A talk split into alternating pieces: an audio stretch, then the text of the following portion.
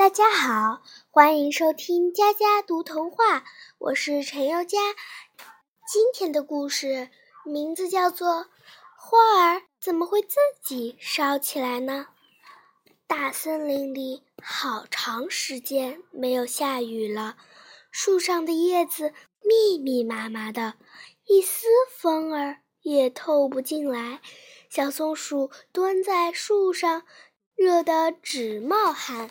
他想到河边喝点水，凉快凉快。小松鼠刚跳下树，一只小野兔慌慌张张地跑来了。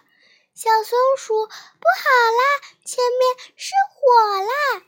小松鼠赶忙到家里拿起脸盆，跟着小野兔往失火的地方奔去。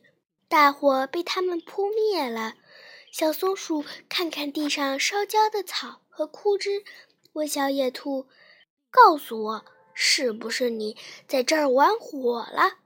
小野兔直摇头：“不不不，是他们自己烧起来的。”小松鼠觉得小野兔在撒谎，就吵了起来。松鼠妈妈路过这里，听到吵声赶来了。小野兔跑到它面前，哭起来。松鼠妈妈，他说是我玩火。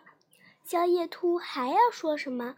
忽然看见前方有一颗和刚才起火一模一样的花，忙说：“就是这种花自己烧起来的。”松鼠妈妈一看是朵金黄色的花，马上明白了。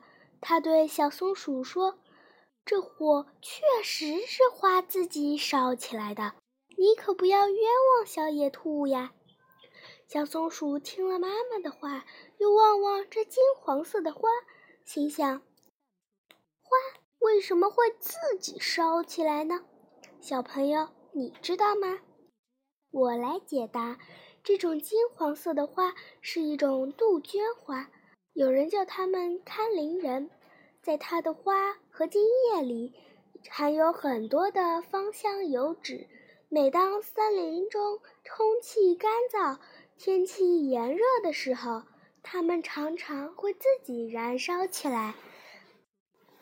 我的故事讲完了，欢迎下次收听。